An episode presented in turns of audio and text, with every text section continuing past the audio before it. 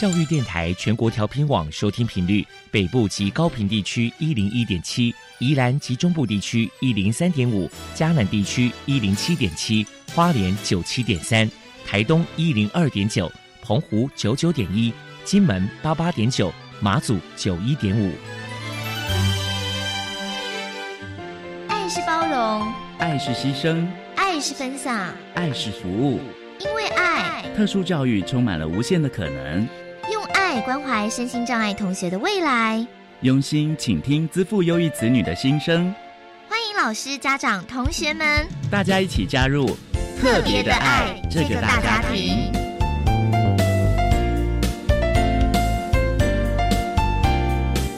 本节目由教育部学生事务及特殊教育司指导，国立教育广播电台监制。欢迎收听。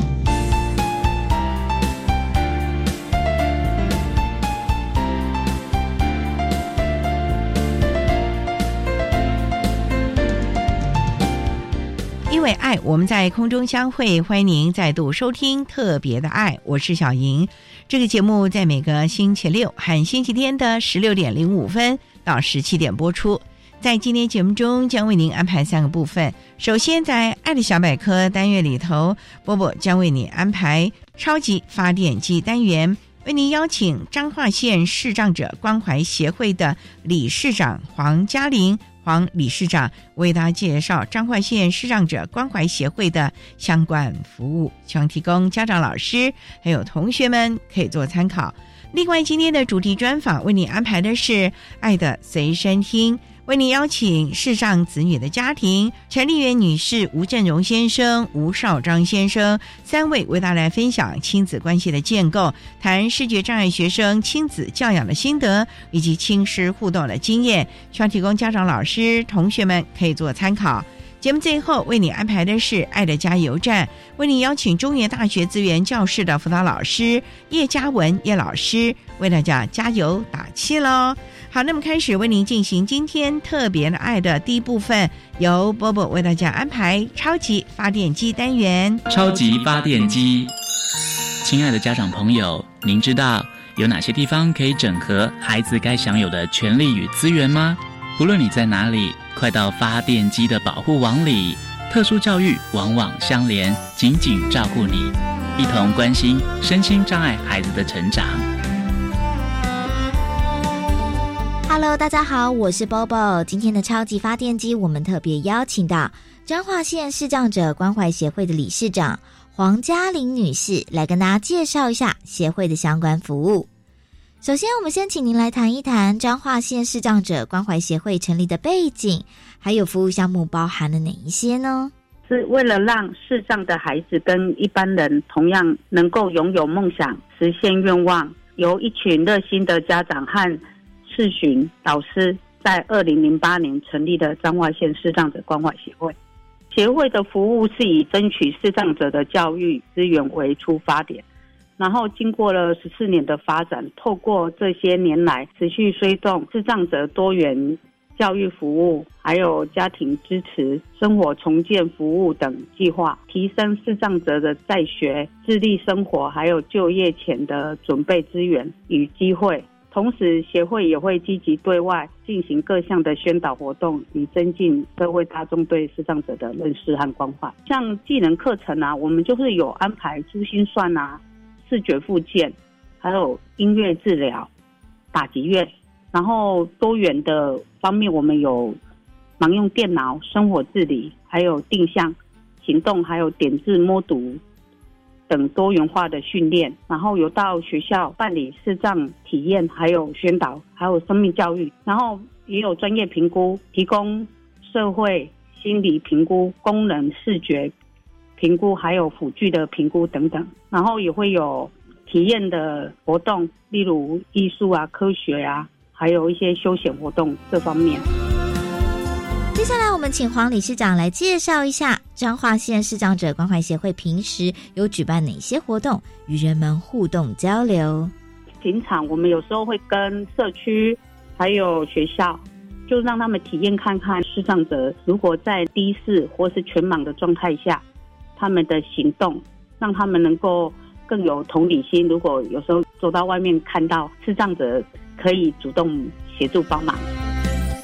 再来，我们请黄理事长来跟大家介绍一下彰化县视障者关怀协会在未来有哪些计划呢？就是新的一年呢，协会将会更积极的推动对外的宣导工作。一方面，希望有更多的视障生家长知道协会的存在，并加入我们的行列。因为在就学的这个阶段的视障者，孩子主要的资讯来源都是仰赖家长，因此家长的态度就很重要。主要提供积极的与协会互动，协会才能把各项的教育资源提供给视障学生。另外一方面，对于视力已经遭遇到严重问题的人，协会希望未来能够有机会争取与彰化县各级医疗院所长期合作，让生活重建服务计划能够更早介入来服务这些有需要的人。彰化县视障者关怀协会希望能够结合各界的力量，整合社会资源，透过视障幼儿的早期疗愈，还有视障者的生活重建，来提升视障者的社会适应能力，改善社会大众对于视障者的刻板印象，来营造整个无障碍的友善环境。那如果说民众有任何的需求或者是疑问，关于协会的联络方式，我们请黄理事长来介绍说明。诶，协会可以。在脸书搜寻到那个粉丝专业，打彰化县视障者关怀协会，在脸书专业留言就可以，或是拨打零四七六三六七三八，就有专人为你服务。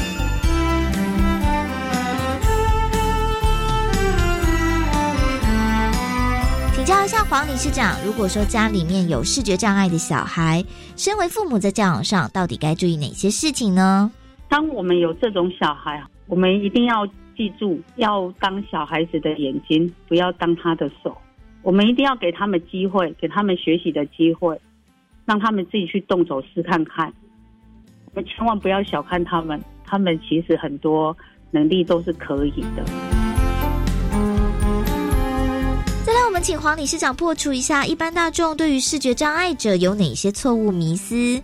我觉得他们看不到，不代表他们做不到。像我的小孩，他就可以自己出门啊，可以自己在北部读书啊，还有他可以骑脚踏车，也会洗米，也会拖地。一般人在做的，他其实他大部分也都是可以的。最后，黄理事长，您还有什么样的话想要传达的呢？就是希望大家看到你们的左邻右舍，如果有视觉问题需要帮忙的，再麻烦你联络协会，跟我们联系，让更多人都可以帮助到他们，啊，也可以认同我们协会和支持我们协会。非常谢谢彰化县视障者关怀协会的理事长。黄嘉玲女士接受我们的访问，现在我们就把节目现场交还给主持人小莹。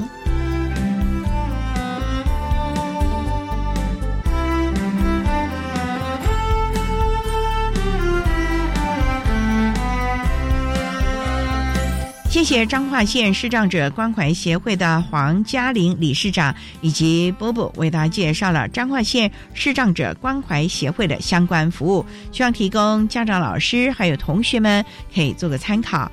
您现在所收听的节目是国立教育广播电台特别的爱这个节目，在每个星期六和星期天的十六点零五分到十七点播出。接下来为您进行今天的主题专访。今天的主题专访为你安排的是《爱的随身听》，为您邀请视障子女的家庭三位成员：陈丽媛女士妈妈，吴振荣先生是爸爸，吴少章先生呢是儿子。要为大家来分享亲子关系的建构，谈视觉障碍学生亲子教养的心得，以及亲师互动的经验，希望提供家长、老师还有同学们可以做参考了。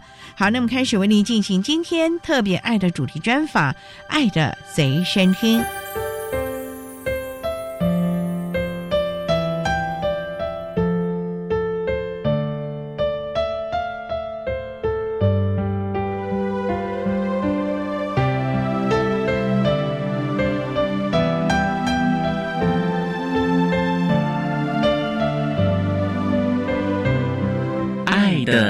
身听。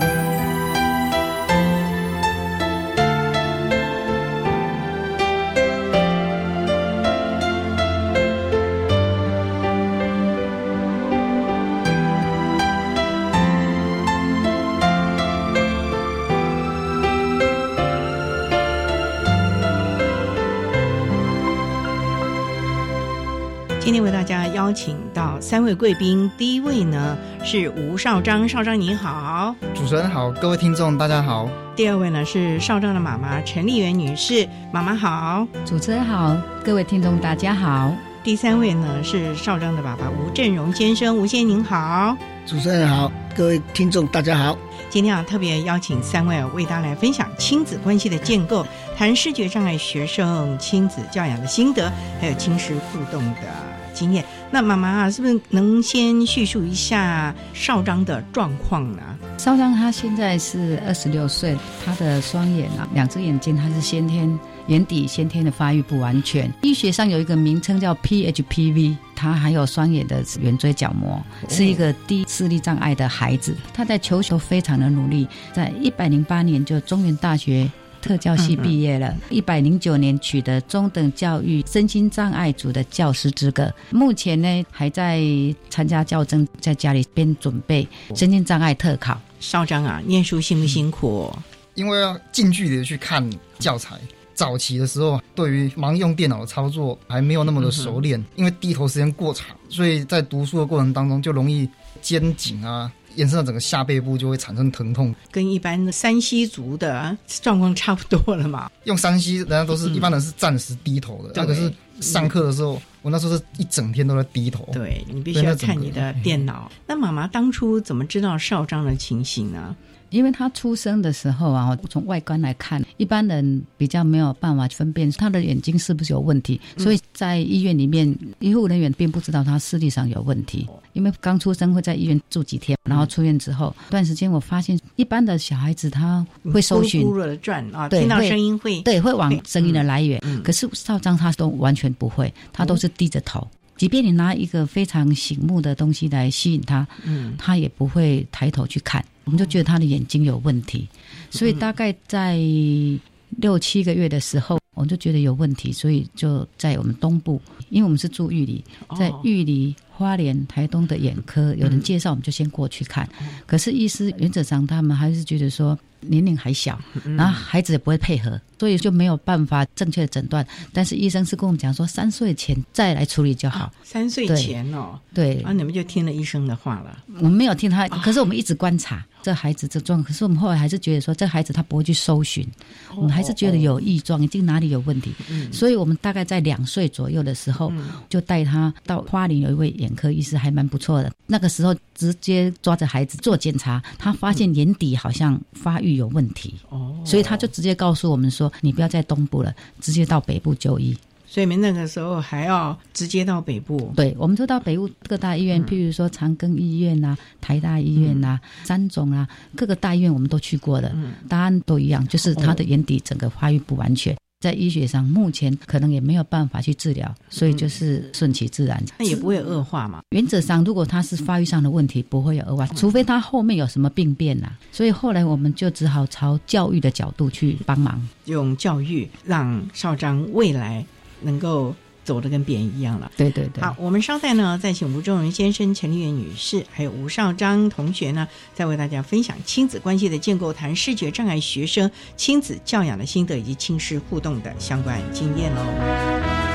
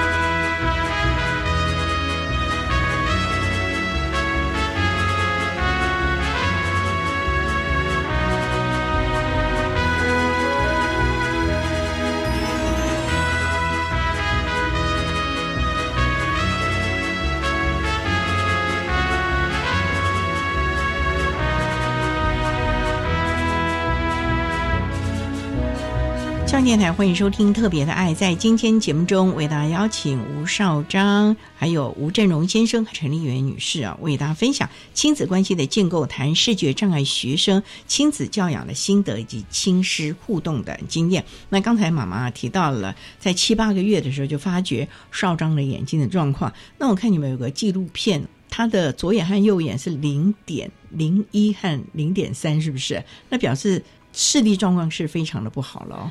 他左眼几乎是没有视觉啦，然后右眼大概是零点零一、零点零二左右，所以说他在看东西大部分是仰赖他的右眼。哎呦，那少章这样会不会很辛苦？就是阅读上眼睛上容易比一般人还要疲劳，所以后面才会安排学一些盲用电脑，像操作那些语音导读的软体。打字的时候，像我们都知道，微软新注音的同音异字真的太多了，所以很难选字，那就要去学那个无虾米输入法。哇！因为无相密输入法，它是用字形去猜，那我只要把字跟背熟，选字的机会非常低。熟练的话，打起来是非常顺的。所以妈妈，你们就开始从教育着手了，从所谓的早期疗愈开始了。对，那那时候有开始教他点字吗？少章他没有学盲用电脑，不是只有用点字，用声音辅助那些。比如说有的低势能，他要看这样很不方便，他可以用听觉，对对对，来辅助。还有赵章刚刚讲五虾米输入法，因为他视力这么差，用注音输入法，他选字一定有困难，他没有办法学。所以他盲用电脑的学习不是只有点字学习。少章因为他的视力非常差，他是重度的视力障碍，视障巡回老师他们是认为他直接学点字，可是我们。第一个视障巡回老师，他在幼稚园的时候，他们不建议少章去学点字。哦，为什么嘞？因为他说他有残存视力，希望多用眼睛。虽然他没有办法再发育了，但是我们的功能越用。功能会越来越好。哦，希望不要让他的残存视力，所谓的用进废退了。对对，就是这样的意思。所以说，我们是没有学点字。赵章在小一他在学习的时候真的很辛苦。小一一般的孩子很轻松的学习啊，可是他一开始就学的时候，一个字我就要拆开每个部首，哪一些的部首组起来的。譬如说“忠孝仁爱”的人，这一个撇，在一个竖，在两个横，我们一定要拆一个部首一个部首，让他会写了之后。再把它组合成一个字，所以他光练几个字，小一的年龄哦，他就要练习到晚上十点十一点，他才能睡觉。妈妈，你这样也太太那个了吧？我听了都替他难过嘞。那么小哎，小一耶，五六岁吧？对，六七岁就每天这样睡眠不足哦。孩子这样子哈，我们就给孩子一个观念了，你就慢慢的学，慢慢学，你还是学得会。所以上章那时候也就很乖哦，妈妈叫你怎么，你就开始慢慢学了。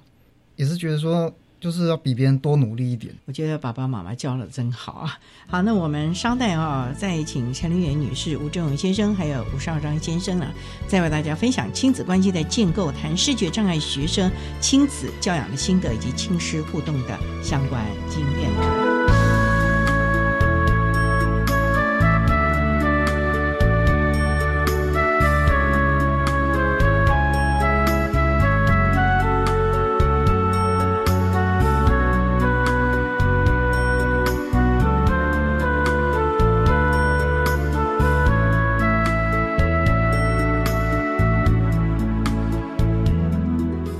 位听众，大家好，我是淡江大学盲生支援中心的执行秘书，我叫洪喜明。本中心执行了教育部所委托的一些任务，针对全国视障学生提供了以下的一些服务。首先是视障学生的学习辅具的提供，那另外有大专点字教科书的制作，还有全球无障碍资讯网及华文视障电子图书馆。以及视障教育资讯化的电脑训练等服务，服务专线是七七三零零六零六，服务时间是上班时间，礼拜一到礼拜五早上八点半到下午五点。各位听众有需要，欢迎打这个电话来，我们会提供必要的服务。谢谢。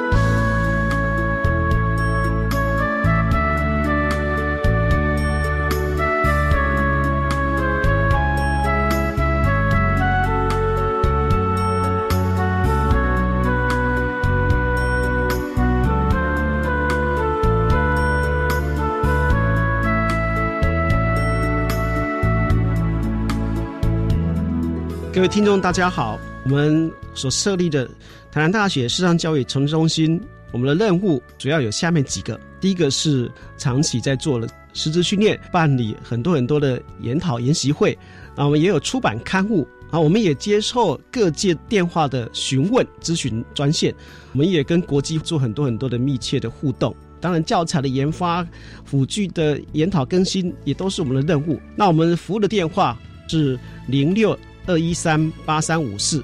我们的服务的时间是每个礼拜一到礼拜五早上八点到下午五点，中间是有休息时间的。欢迎各位随时来电。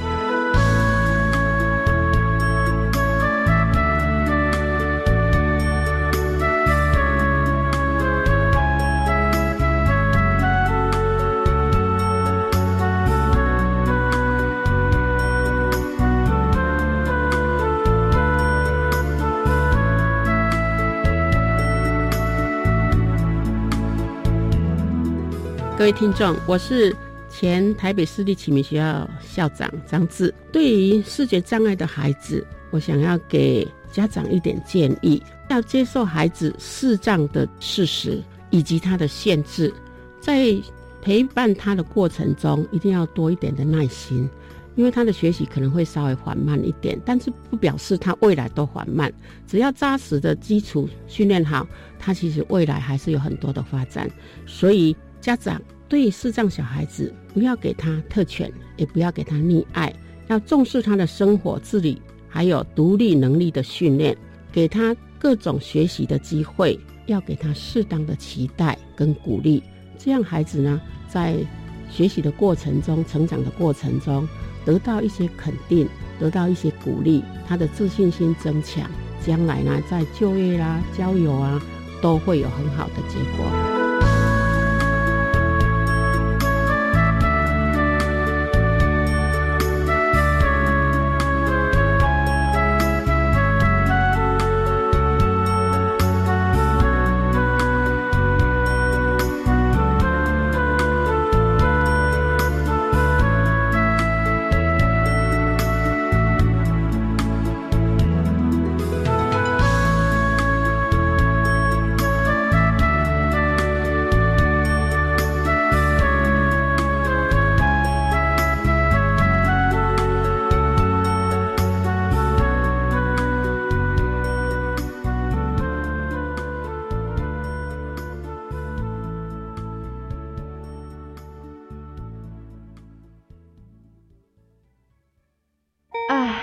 学校真的很丑哎，感觉都老老旧旧的。你也觉得校园空间不美丽吗？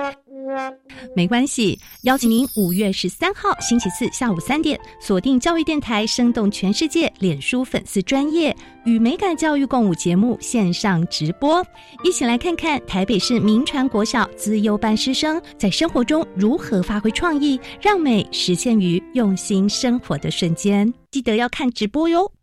Cool English 英语线上学习平台有高中职教育专区哟，很棒哦！里面有什么学习内容呢？除了有有趣而且多元的英语线上课程，还有各种版本教科书补充包，以及应届学测只考试题，内容丰富而且全部免费。哇！孩子要国际化，就可以随时随地上网学英语喽。没错，就是这样，强化英语能力才能迈向国际。好哦！以上广告由教育部提供。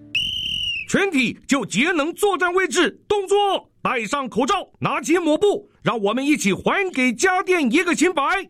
只要谨记三口诀，夏天超省钱：一看、二清、三放心。定期查看家电使用状况与清洁保养，在家享受高品质。快跟乌漆嘛黑的家电说拜拜！省电达人就是你。更多省电秘诀，上网搜寻节约能源园区网站。以上为经济部能源局广告。管那么的水，罗嘎西木啊！大家好，我们是 OK 合唱团。您现在收听的是教育电台。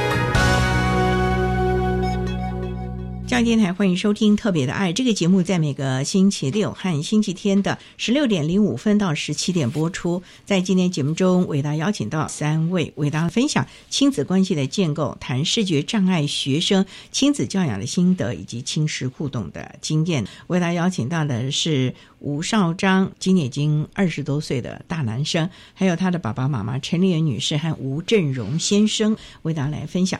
刚才啊，妈妈提到了从小一你们。就开始一直教少章拆开来字，我看你大概所有的时间都在少章身上了哦。对啊，我几乎把所有时间，就除了两老之外哈，家里有两位长辈啊之外，就把所有时间都花在孩子的身上啊。我从小一开始一直到高中，我都有入班陪读，因为我们东部的教育资源比较少，可能也比较没有办法有助理教师来协助。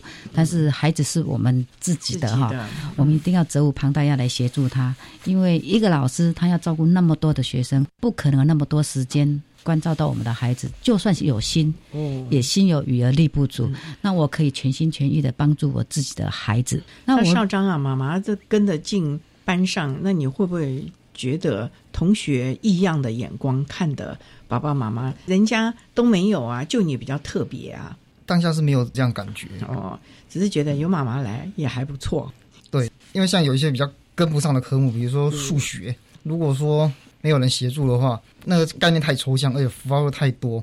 如果听不懂的话，妈妈如果先听懂，会先在当下先把我点一下，我就可以再继续听下去。因为他那个数学，它就是一个扣一个，那概念很连贯。这当中如果没有人点的话，他听不懂的话，后面都会跟着听不懂。哇，所以啊，妈妈真的很辛苦。我爸爸，我就想请教你。妈妈全心全意在照顾二老还有少章了，那你呢？你会不会觉得说太太都不理我了，全部都以少章为主了？那你每天还要负责帮忙接送吗？我其实是不用，其实我的公务是很忙的，因为我个人是领导的，承担着国家重要的濒临绝种的树种的研究计划，还有带学生，所以说呢，妈妈全心全意对小孩子啊，我呢只要把经济弄好，就是让他们没有后顾之忧。对，因为。孩子是自己的哈，不可能社会的资源给你，所以说我们只是说叫妈妈全心全意的去照顾小孩的时候呢，我就是把经济做好，而且把公务做好，蛮不错的。妈妈让你没有后顾之忧，起码少章想学钢琴，钢琴在那个时候也是很花钱的一个投资哎，妈妈。因为我有一个机会，刚好跟少章读幼稚园的园长在聊，那个园长他很好，他告诉我。少章的听觉很敏锐，因为他比较没有办法跟一般的孩子同年龄跑跑跳跳啊，他应该要有一个嗜好，而且也要让他的听觉灵敏度要提升，所以他建议我们可以给孩子学个钢琴，一方面当做心情的调试，另一方面呢，把他的这个敏锐度保持住。所以那个园长他是建议我可以给孩子学钢琴。刚好这个园长他就是钢琴老师，就开班授课。以前我有找过其他的钢琴老师，但他们都觉得说有视觉障碍，他们不敢尝试。我后来请这个园长，可不可以试试看？对，试试看，教看看。如果可以。真的非常开心。如果真的是有困难的话，我们共同来面对。因为这个园长他自己是学教育的，他是幼教系毕业的，花式幼教系毕业的。他说他很愿意尝试，所以我们就带着孩子去上钢琴课。可是，一上呢，少张真的都爱上了。回家他都很认真、很落实，老师怎么样教啊？开始啊一个个慢慢学啊。可是那个乐谱你看不到啊，我看妈妈几乎都摆在他的眼前的。少张在那边弹，妈妈就把那个乐谱摆在他前面的。那我看你大概是用背谱吧？会背谱。那练习之前，我现在已经比较会用一些放大镜或扩视机那些，而且现在还有一种更好用，就是六倍的那种眼镜型放大镜。它那个好用是因为倍率。做到很大的时候，有的那种镜片做的很厚，戴起来很重，这样。可是我那不会，它就是六倍，可是它那镜片是那种超薄型，带着那个放大镜，在练习之前把那个谱先看清楚，符号那一些先把它看清楚。到现在都还在练吗？离家之后没有办法去上课嘛，但是还是会练。而且大学的学校有那个钢琴研究社，加入那个社团之后，就可以去用学校的琴房去练琴。主要就是还在把它当做一个兴趣了。对。不过妈妈呢，上上就一直念普通的班级融合教育吗？对，他从小一一直到大学全部都是融合。所以在高中以前都是在花莲吗？对，都在花莲，而且都在玉里，都在玉里啊。所以是玉里国小。国中。我们是玉里镇大玉里嘛，都是大玉国小哦，玉里国中、玉里高中。因为原则上，我是想在高中之前，尽量在家里多学着，让他不只是在课业上的学习，其他环境的适应，还有其他的技能，我希望让他具备之后再离家。所以，什么生活自理能力啦，是情绪啊等等的，都是要让少章准备基本能力了，你才放心让他单飞。对，包括上大学，他需要有电脑这方面的能力啊，也都要让他具备。譬如说，他到外地、到陌生的环境，他都要透过人家定向，所以都是有申请定向师来帮他。这个都是在高中毕业之前，就要上大学之前，都已经让他学习完了，让他能够熟悉。所以。妈妈是每个教育阶段都帮他安排好了，先超前部署。对我都是真的。现在的 对我们一个很重要的是是是超前被部署。从小一小学开始，我就开始在部署。要跟大家分享一下，就是说，在陪读里，除了他的课业的学习之外啊，我还会去了解一下他跟同学之间的互动。对，这个很重要。我记得在小学的时候，有一次同学们很喜欢下象棋，因为他必须看得很近，他很想看大家在在玩什么。对，结果把那个棋子弄乱了。同学刚下当然会很生气呀，看到之后我不能骂自己孩子，也不能责怪其他的学生，就跟我先生讨论，利用暑假的时候，我少章爸爸还有他的弟弟联合教少章下象棋，包括长棋都有。结果他开学之后象棋比赛他是第一名哎！哇塞，你们真的是爸爸妈妈太有心了。稍等哈，再请三位为大家来分享视觉障碍学生亲子教养的心得，还有亲师互动的相关经验喽。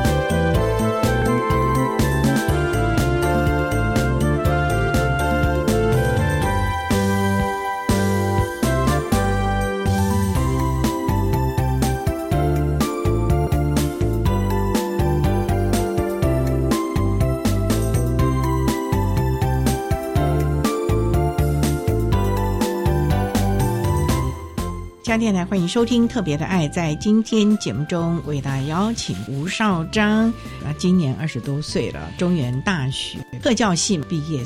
还有少章的爸爸吴振荣先生，还有妈妈陈丽媛女士，为大家来分享亲子关系的建构，谈视觉障碍学生亲子教养的心得，以及亲师互动的经验。刚才有妈妈提到了，因为在学校里面下象棋引起了同学的误会了，所以暑假的期间就全家一起来。那想请教爸爸，你们会下象棋吗？因为对我来说，我觉得那个象棋 车马炮。我到现在都还搞不清楚，爸爸，你们是不是为了少章也开始研究棋谱，开始四个人陪着一块的来练这个象棋了呢？我们的年代没有电脑，只有在下棋，有象棋，什么东西？学校就有这些基本的设备，还有社区里面也有，所以我们是承袭的上一代打象棋协会。因为小孩子在学校他想玩，可是呢，他没有办法投入，我们只好在家里先教他怎么玩。而且思考怎么样去应对，因为这里面除了一个象棋以外，可以引发出良好的思考能力。象棋的布局啊，我觉得有点像了兵法了呢。上章是不是有这个感觉？将士帅啊，要过河啊，要怎么样车马炮打来打去？我觉得这个要运筹帷幄，有点像军师的那种感觉。在训练象棋当中，你应该不是只是好玩了吧？你是很多在思考，是不是？每次在下出去的每一步，其实在那之前都要去看整个，比如说红色旗子、黑色旗子那种布局是如何，这样才能够做出比较适合的判断。那少章，那你开学了，竟然可以拿到第一名，那时候你会觉得很兴奋呐、觉得说自己还是有办法去学会一个完全陌生的东西，像象棋本来就是很陌生，那学会了之后，后面又开始在玩扑克牌，有了基础之后就容易了，就会知道说那个互动是怎么样。所以妈妈，我觉得啊，当少章需要什么时候，你们就会全家总动员，一起想方设法的，例如你说象棋啦等等的。虽然多花一些时间，可是不希望剥夺了他学习的乐趣，或者是跟别人互动的乐趣，是不是？是。所以你们就花很多的时间。我们老师要备课，你妈妈是不是也要备课，帮他准备这些嘞？对呀、像他在学习上的东西有落差的时候，我也是超前部署备课。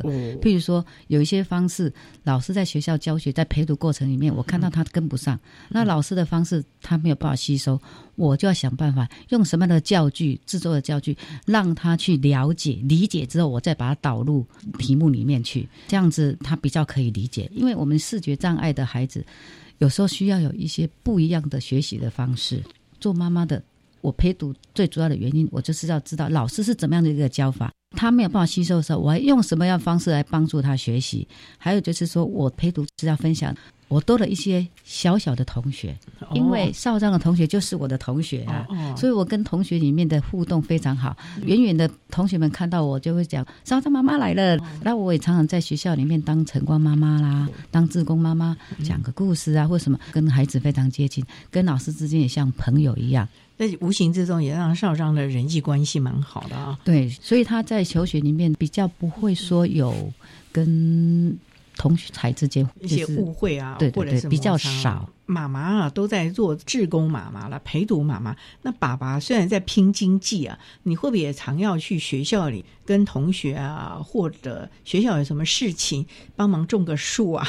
你不是在培育种子吗？学校有什么病虫害的时候、啊，那都是我去帮忙去看一下嘞。因为有小孩子读六年的小学，我担任学校的家长会长是四任，哇，六年的教育我担任家长会长四任，四年哦，嗯，哇，因为在偏乡，哦。有行政能力的人也不多，我是在行政部门的，哦。我在公务部门的，加上我的专业能力是在植栽，乡下地区就是绿色建筑，哦，所以学校的绿色建筑，包括学校小孩子的植栽，都是我教。什么园艺啊，什么这一些的，哎呀，学校历年画大部分都是我自己亲自操刀，所以说学校就不用增加那些经费。而最主要是说，因为我们小孩子状况这样，我们需要人家协助，但是呢，我们必须先协助人家，嗯，把我们的专长发挥在整个社会里面。你要人家来关心你的小孩子，必须先关心别人，所以就是一直在跟我们孩子讲的，爱要储蓄，储蓄就是付出，人家才可能给你。所以爸爸妈妈都会尽量的到学校帮忙。一方面也是学校真的有这个需要，再一方面其实也希望能够帮助其他的孩子，因为我觉得在花莲地区很多的资源。不丰沛，可能也有很多弱势的家庭。我相信爸爸妈妈不是只关注了少章和少章的弟弟了，你们也关注到了同班的同学。妈妈，你根本就是全班的大同学了吧？是不是？对啊对对哦跟老师的互动啊，甚至于学校行政人员的互动也都很好。我看你们两个小学、国中、高中，大概全校都认识你们两位了吧可能比少章还红哦。全校的老师们、同学都认识我们，那也都认识少章啊。那我记得有一次啊，哈，少章班上有一个非常高大的同学，他可能家庭的问题哦，刚开始他是有要欺负少章，哦对他讲话很大声，少章很怕、啊。可是我用换个角度，我不是去指责那个孩子，我是赞美那个孩子，我就告诉他说：“某某同学哈、少章告诉我说，你在学校里面你都会帮助他，都会为他伸张正义哦，谢谢你哦，啊，你要多帮助少章哦，哈，当他的小帮手哦，哈，多保护他哦。这个孩子其实我知道他是对少章有时候是有恶意，但他听了之后，我发现他真的对少章很好，他在保护他。如果看到有人对他不友善，他马上帮少章出头。俨然是他的天使了对哦。对，那个孩子，因为我知道他的家庭的一个状况啊，哈、其实这样子也让那孩子有成就感。所以啊，不光是教育自己的孩子，也让其他的孩子走得比较正向了啊。对对，嗯，也让他在他的人生当中也知道说，曾经有人赞美过他。我相信妈妈，你当时对这个孩子这样的一个赞美，会让他一辈子都记得，哪怕他再怎么坎坷，再怎么，他都会觉得曾经有人看中过他的。对啊，好，那我们稍待要再请三位为大家来分享喽。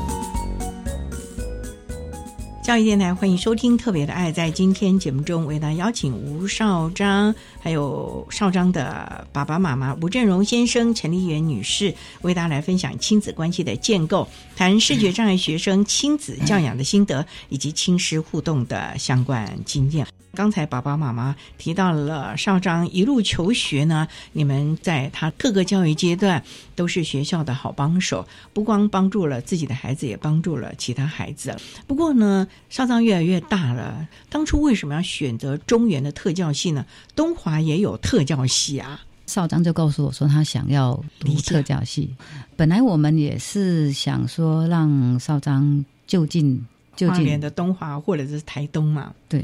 但是因为少章他是参加深藏考试，大专真试，对对对，大专真试有深藏的特考。因为东华跟台东大学他们都没有开特教圈，只有中原有。对，中原还有其他的大学都有。嗯，少章其实他国立的教育大学他都可以都可以上榜。对，为什么选择中原大学？最主要是因为我们有请教过林庆仁教授，他建议我们少章先有中等教育学程的教师资格会比较好。教育大学的师资都是就是小学而已，因为我们视力障碍，你对那个小小孩，如果你将来当老师的话，对小小孩比较辛苦，因为可能要你视力去对对，要去看他们乱跑乱跳。对对对，接下来就是中原大学，还有其他师范大学啦，那师范才差一点点，所以我们就接下来就填中原大学。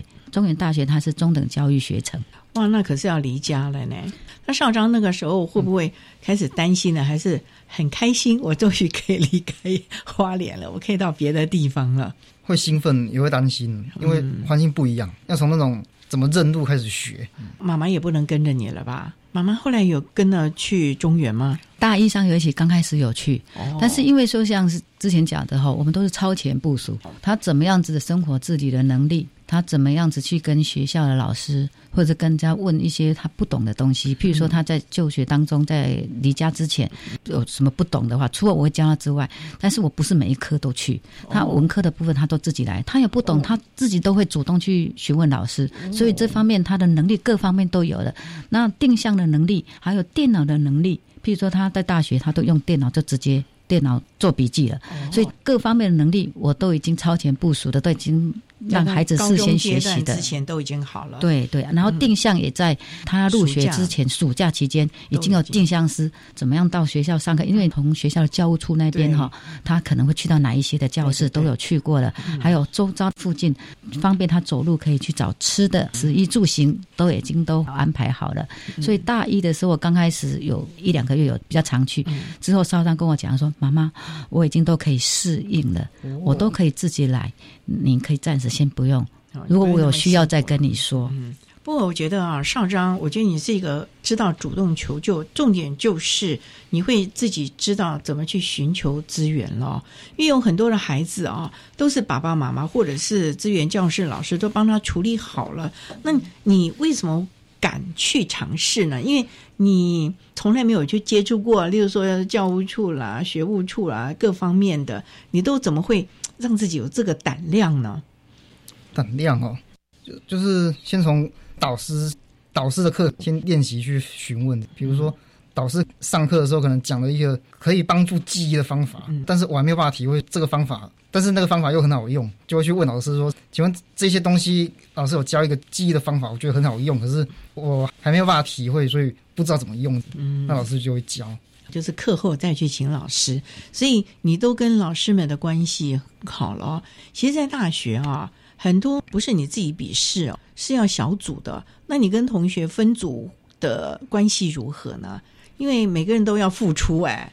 分组的话，就是跟组员关系是合作还愉快的。像我如果能够做的，比如说文字的编辑或者是简报制作那些，像我如果能做的，就主动一点这样。主动一点。所以我觉得啊，爸爸妈妈你们的教育真的很好。我发觉啊，上上是一个非常主动、愿意帮助别人，重点是他也知道自己该负什么责任。这个是不是爸爸你从小教他的？因为我知道妈妈一直在旁边，可是毕竟少章是个男孩，他还是要有一个男性的长辈作为他的典范。爸爸是不是也把你在公务系统工作上的那种负责任精神呢，告诉少章你必须怎么样了呢？他不太需要说怎么治，因为我本身我个人就是一个身心障碍的人，所以呢，我们不能让孩子没有健康的心理。我的意思就是说，你看我是正常的，你就会像我一样是正常的。嗯，所以说你不要认为说我身心障碍，而就说哦跟人家不一样。所以说你要一直很正面的去努力，就是像他刚才说的，我要自己主动去帮助人家。所以一直在强调的就是。爱要储蓄，就是你先主动付出，因为你的付出的过程里面，你就在成长。你在成长的时候，你就跟人家平起平坐。这样的话呢，人家就会接受你。最主要是强化自己，这是很重要的。你不放弃自己，自然而然，这时候不会放弃你。嗯，少章毕业了，现在也拿到了教师的检定了。那现在就是准备较真喽。较真的话，以后如果有机会的话，也是会去试。但是现在既然确定要去尝试公职的考试的话，目前就先把这个目标先做好，也是其他的等以后再想。这样一条辛苦的路喽。嗯，有补习吗？还是自己 K 啊？我们是看线上的，现在不是网络云端授课吗？我们就是用云端的授课。我发觉啊，少章的每一步啊，爸爸妈妈好像都已经超前部署了，所以将来你们都不用担心了吧，妈妈？孩子还会操心呐。可是看到他这么的独立，应该比较欣慰。其实我很很开心，说以前有陪读的经验，我这样分享一下给家长啊。少章很会发问哈，其实刚开始他也不敢发问，但是呢，我们在陪读过程里面发现，我们不能够一直帮他发问或什么的，我们要怎么样让他有信心去跨出那一步？我在陪读过程里，我就观察他的任课老师哪一位老师是比较有耐心，嗯，愿意教导他。的，我就私底下先跟老师协商，说我要训练少章来跟您发问，可以吗？要发问的能力，因为我发现他都不敢发问了哈。那我跟老师协商好了，再跟校长鼓励他去跟这位老师发问。这个老师真的非常有耐心教他哦，然后让孩子回来跟我回馈说，他今天。问了某某老师哦，他哦很仔细，而且非常有耐心的教导他，他很开心。你孩子第一步跨出去是成功的，是愉快的，那他以后就越来越有那种信心，说我只要不懂，我我要很虚心的去请教，老师都会非常乐意来帮助他，所以也造就他从国小、国中、高中一路到大学都跟教授约时间去 meeting 啊，实验对对对，去实验室、研究教室，然后问教授的讨论这事情。嗯。主动是一个非常重要的能力，可是这也必须靠着爸爸妈妈一路的提醒、行诉，才会有今天的少章了啊。那当然了，少章爸爸妈妈这样的一种教养概念和方式，我们也提供给其他的爸爸妈妈可以做个参考了啊。那今天我们也非常的谢谢少章，谢谢你少章。谢谢主持人，谢谢少章爸爸吴振荣先生，谢谢你，谢谢，谢谢少章妈妈陈丽媛女士，谢谢主持人，谢谢三位呢为大家分享了视觉障碍学生亲子教养的心得，还有亲师互动的相关经验了，也提供大家做个参考了。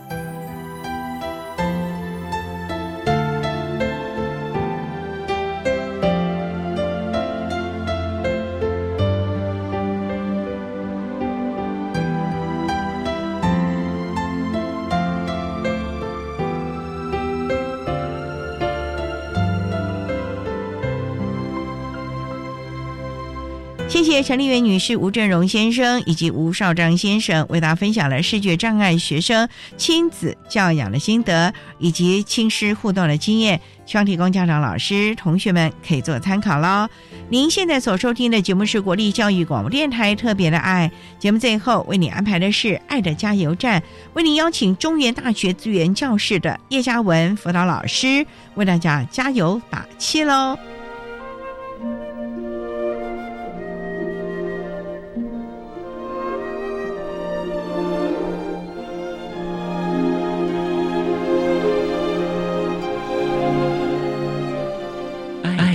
加油站。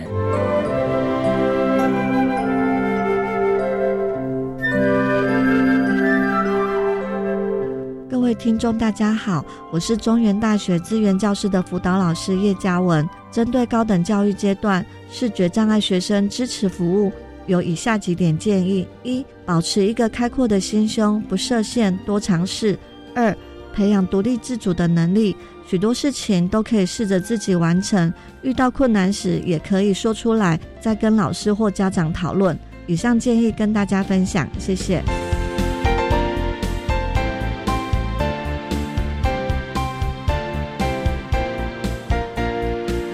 天节目就为您进行到这了，感谢您的收听。在明天节目中，为您邀请中原大学资源教室的叶嘉文辅导老师为大家分享升学就业的评析，谈高等教育阶段视觉障碍学生支持服务的经验，希望提供家长、老师可以做参考。感谢您的收听，也欢迎您明天十六点零五分再度收听特别的爱。我们明天见了，拜拜。